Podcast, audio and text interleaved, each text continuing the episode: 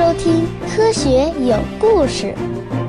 比科学故事更重要的，更重要的，更重要的，更重要的是科学精神。上一期我们讲到，为了庆祝阿雷西博射电天文望远镜改造完成，在一九七四年，这个德雷克呢就打算向五仙座 M 幺三球状星团发射人类的信息出去。但是因为脉冲信号呢只有滴和哒，所以就相当于你要用数字零和一来构成一幅图案。那么德雷克到底是怎么做的呢？在我继续往下讲之前呢，我要给你一个温馨的提醒，强烈建议您先到我的“科学有故事”的微信公众号里头回复“外星人信息”五个字。再说一遍，回复“外星人信息”五个字，那么你就会看到很多图。那么这些图呢？就是我这期节目重点要讲的东西。你看着这幅图，然后再听我的讲解，就会一下子就明白了。否则的话呢，很有可能听得云里雾里。好，这是一个重要的提醒啊。我们是否孤独地生存在银河系的边缘？外星文明在哪里？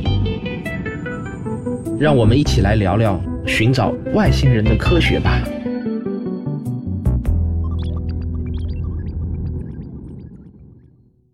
首先呢，德雷克把脉冲的总数量设计为一千六百七十九个，这个数字呢只能分解成二十三和七十三这两个质数的乘积，因此呢，外星人就只能把这段脉冲拆成二十三行七十三列，或者反过来七十三行二十三列，才能够刚好断成一个完整的句型。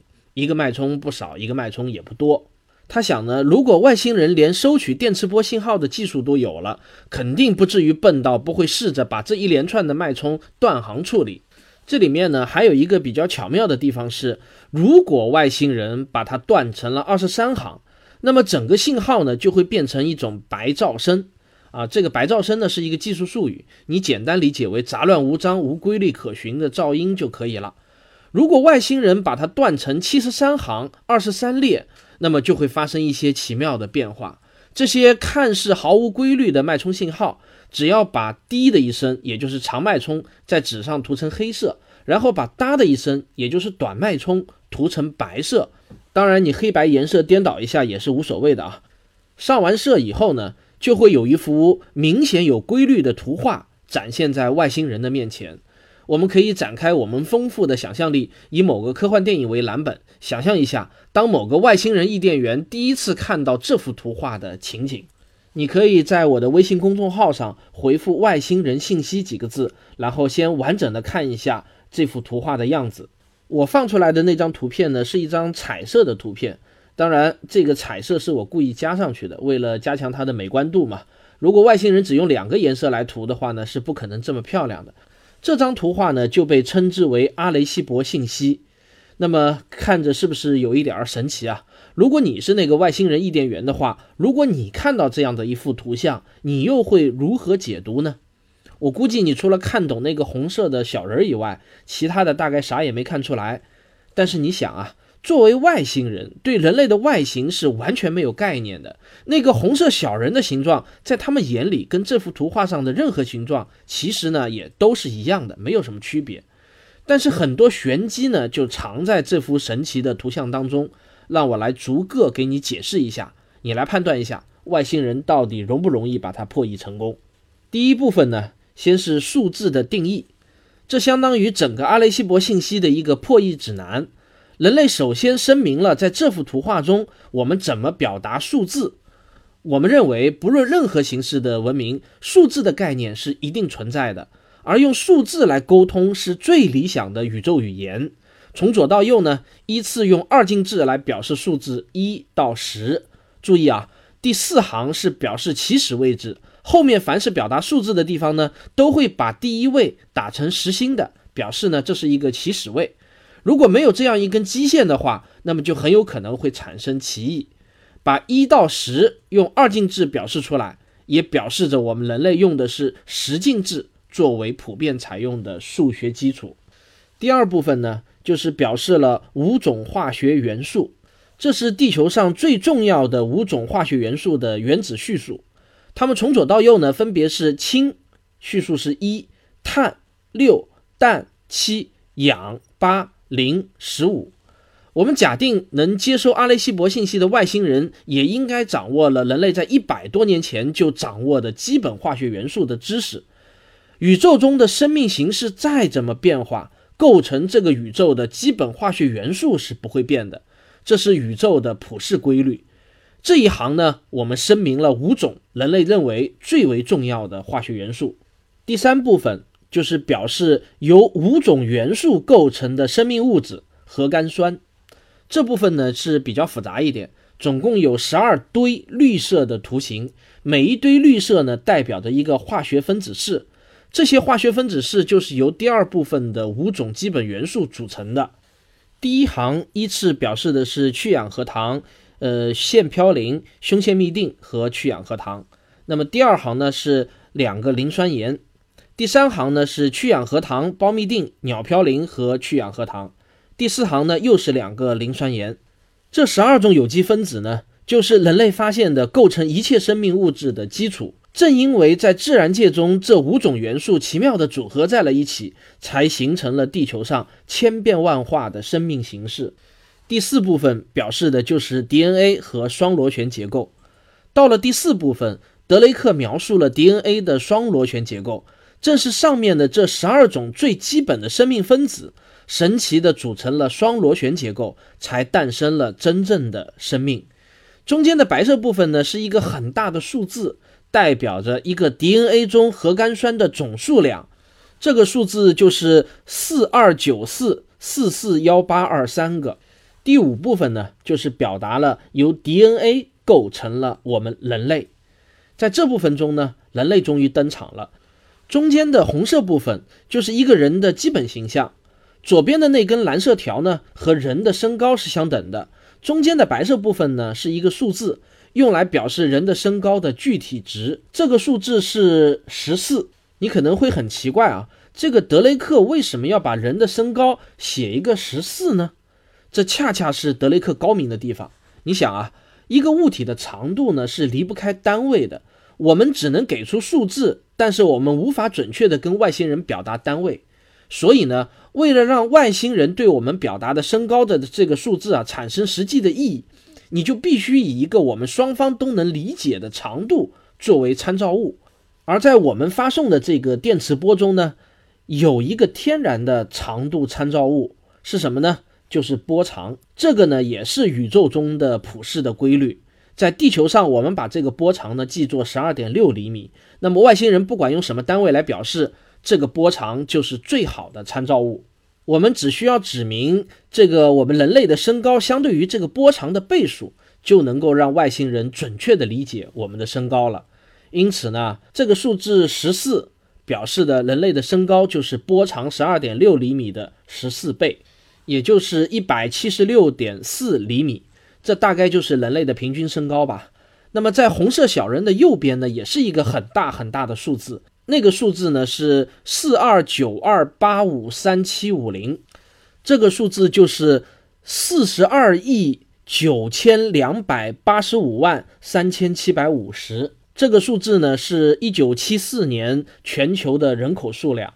第六部分表达的是太阳系，这部分呢代表了我们生活在一个有九颗行星的恒星系中，最左边的是太阳，后面依次。代表了从水星到冥王星的九大行星，其中第三颗行星抬高了一格，一看呢就比较特殊。这个呢就表示我们人类生活在这第三颗行星上。第七部分，也就是最后一部分，表示的就是阿雷西博射电天文望远镜。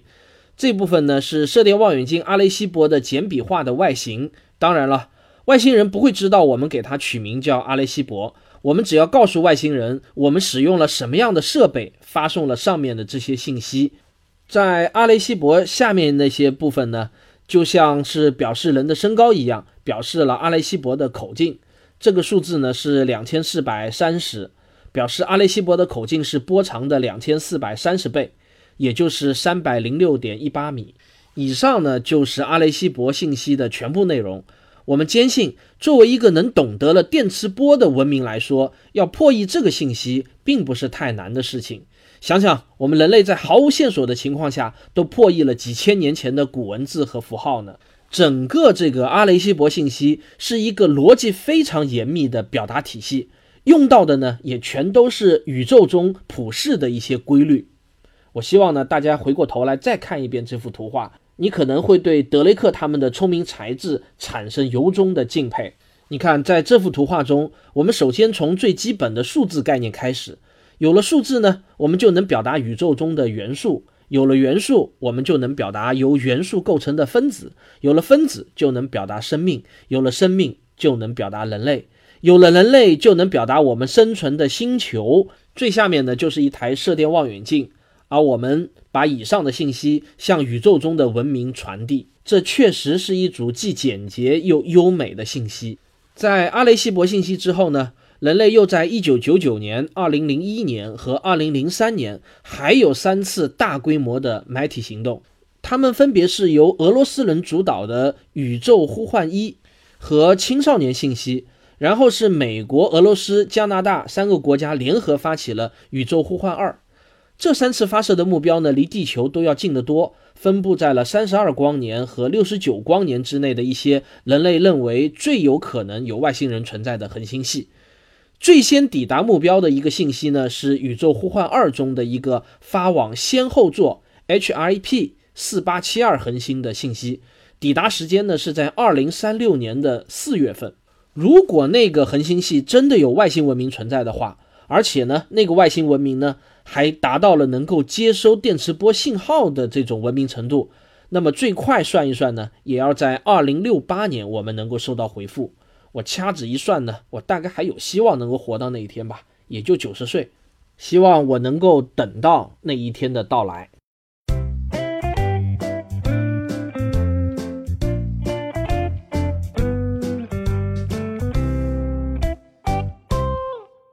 到了一九七七年，人类给外星人送礼物的这个行为呢，达到了最高潮。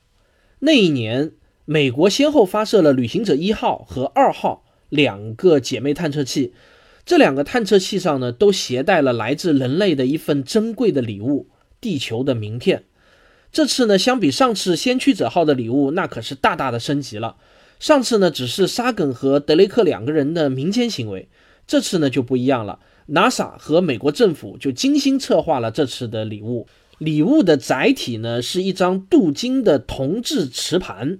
长得呢跟一张唱片是一模一样，大小也差不多，还有一根用钻石制成的唱针，以方便外星人了解怎么读取唱片的内容。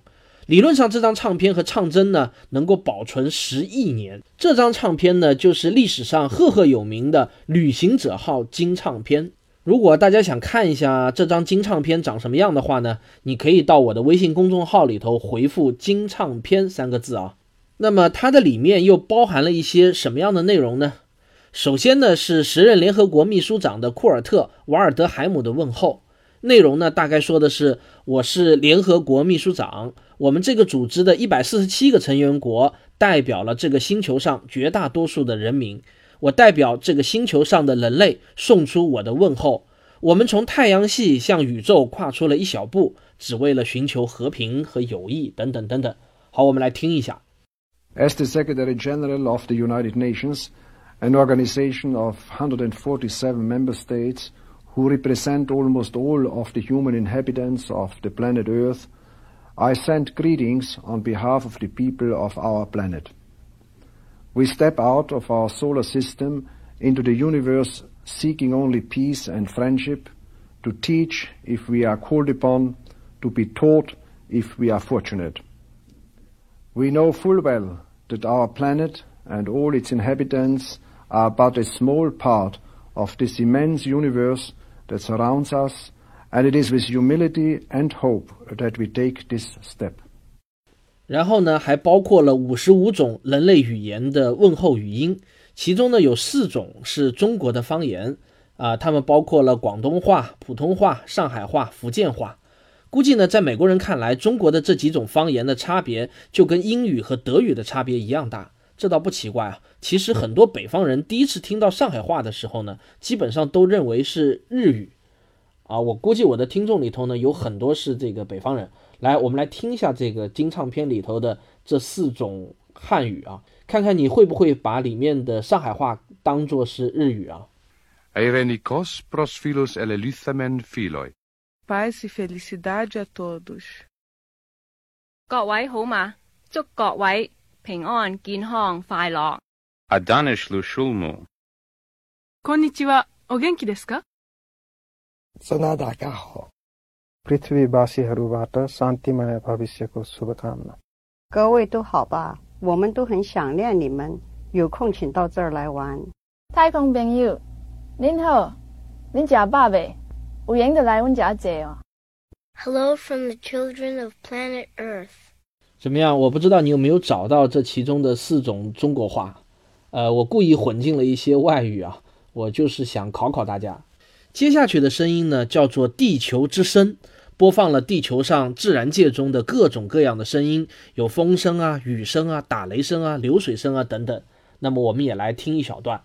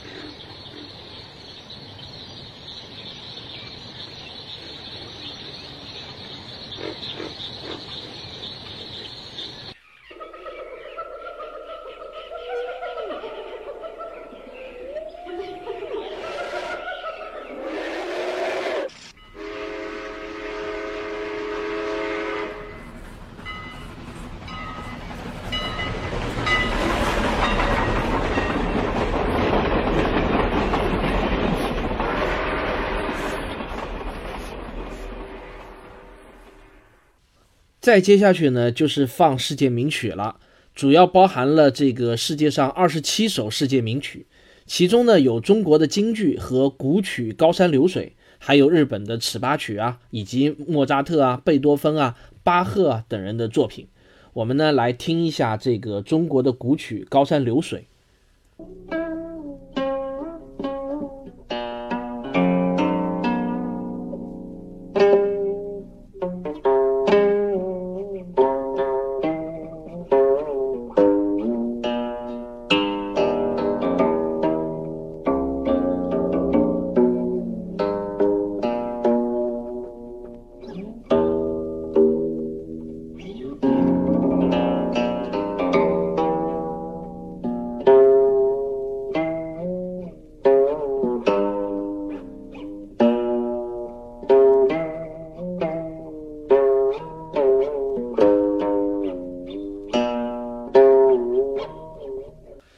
了上面这些声音呢，还有一些其他的声音，那么我也就不再一一介绍了。最后呢，这张金唱片里头呢，还包含了一百一十五幅图片，这些图片呢包罗万象，有太阳系的各大行星的图片，以及写满数学公式的纸，还有各个民族的日常生活，地球上的自然风光、各种动物、人类的生殖过程的详细图解等等。可以说每一张呢都是精心挑选的有代表性的图片。在我的公号中呢，我还放了一张跟中国有关的图片，你一看就知道是什么了。但是在这些图片中呢，美国人就刻意回避了表现核爆啊、战争啊、贫穷啊、疾病的自曝家丑的这些照片。看来咱们中国的古训“家丑不可外扬”放到整个人类物种上也是适用的。要真正面对外星人的时候，我们人类还是希望能够保住颜面的。旅行者一号和二号探测器到今天为止依然是在工作着，时不时的呢还有信息传回来。他们目前呢已经飞出了太阳系的八大行星的范围，在太阳系的这个边缘跋涉。但说是说呢，已经到了太阳系的边缘，其实要真正飞出太阳系，至少还要几万年的时间。当然，我指的是广义的太阳系，也就是奥尔特云的范围。二零一零年的四月二十二日 NASA 的深空天线在旅行者一号的约定频率呢，收到一组非常奇怪的信号。后来证实，这确实是旅行者一号发射的电波，在太空中整整传播了十三个小时后呢，才到达地球。但奇怪的是，这组发自旅行者一号的信号非常的奇怪，就好像收到了一串乱码。NASA 的专家们呢，居然没有一个人能够明白这些信号的含义。包括当初设计旅行者一号信号系统的这些科学家也没有办法明白这个消息呢，就不胫而走，一时间呢就引起了公众的极大兴趣。德国有一个著名的 UFO 专家叫豪斯多夫，他就站出来大胆的断言说：“我知道旅行者一号发生了什么事情，他已经被外星人给劫持了。”豪斯多夫就在媒体上发表文章写道：“看来飞船是被劫持了，程序被重新编写，因此呢，我们无法破译。”这个豪斯多夫啊，不愧是 UFO 的专家，他的这次不失时机的大胆推测，为他引来了极高的知名度。全世界的 UFO 爱好者呢，就争相的传送，很多媒体呢也跟着凑热闹，以讹传讹，搞得有一阵子啊，似乎外星人存在的证据已经被 NASA 找到了似的。其实呢，NASA 没有对豪斯多夫的看法做出过任何的回应。而大多数科学家以及工程师的看法是，飞船上的存储系统可能出了一些小故障。如果外星人真的劫持了旅行者一号的话，又决定发送信息到地球来的话，那么想要发送一点让地球人能够明白的信息，对于一个能够在太阳系内劫持人类探测器的文明来说，实在是太小儿科了。很简单，外星人只要利用旅行者一号发回一串表示质数的脉冲信号回来。人类就立即明白是怎么回事了。只要建立起了双向沟通，对于两个智慧文明来说，哪怕仅仅用数字就能够沟通很多很多事情。比如说，他发一个三点一四一五，就可以代表一个圆。而数学呢，是这个宇宙的通行语言。从阿雷西博信息到旅行者一号的金唱盘，人类的这个媒体行为达到了史无前例的高潮。但是呢，很快。这些行为在国际社会上却掀起了一场轩然大波。科学有故事，我们下期接着为您讲。下期节目会非常的精彩，有很多你们熟悉的喜马拉雅的主播都会在下期节目中来客串一把，敬请期待哦。科学声音，本期节目的视频版本。可以在微信小程序“科学声音”中观看。为了做今天的这期节目呢，其实我还是相当的花了一番的功夫。为什么呢？因为如果是文字版写书的话，金唱片里头的那些声音呢，我是完全不用去管的，我只要查查资料，告诉大家里头有一些什么样的声音就可以了。但是如果作为一个音频节目，我不把这些声音给放出来的话，那就表明我这个肯定是偷懒了。于是呢，我花了很多的精力到 YouTube 上去把金唱盘中的所有内容全部都给当了下来。然后呢，我自己还要去一遍一遍的听，找出其中我觉得可以拿出来给大家听的。因为节目的时间很短嘛，我不可能全部都放，那个有好几个小时呢，我只能精选出来。然后我在这个查资料的过程中啊，我就发现这个百度百科也好，维基百科也好，还是其他的一些网站也好。对这个金唱片内容的介绍啊，都有相当多的错误。比如说，一上来其实是联合国秘书长的一段问候语，并不是美国总统卡特的一段问候语。可能呢是跟这个名字有关，因为时任联合国秘书长呢叫库尔特，而美国总统呢叫卡特，可能当时呢就很多人就误以为是美国总统卡特了。还有呢，就是有很多网页上的介绍。说那个五十五种不同的人类语言的问候语呢，说的都是同一句话，但实际上听了才知道，其实大家说的都不是同样的话。因为我至少能听得懂汉语和英语嘛。呃，在我的那一本《外星人防御计划》这本书里头呢，在写到这个地方的时候呢，我显然是采纳了网上的这些说法。在这里呢，我表示非常的羞愧，因为当时显然是偷懒了，没有自己去做第一手资料的这个调研。所以呢，犯下了不少的错误。我想呢，我会吸取这次教训，以后在做节目的时候呢，不会轻易的相信网上的一些文字。如果能有机会拿到第一手资料的话呢，还是要把第一手资料拿过来认真的看一下才动笔。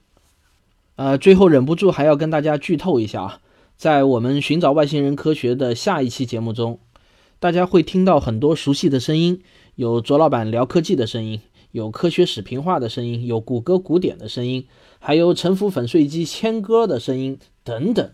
而我自己认为，下一期节目将是我整个寻找外星人科学这个系列节目中最有质量的一期，不管是从内容上还是播讲上来说，都是最有质量的。好了，在今天节目的结尾，我除了要提醒大家别忘了点一下订阅之外呢，今天呢就不求打赏了，而是求传播、求转发。如果你喜欢我的节目的话，不妨在你的朋友圈中分享一下。好，那么我们就下期再见了。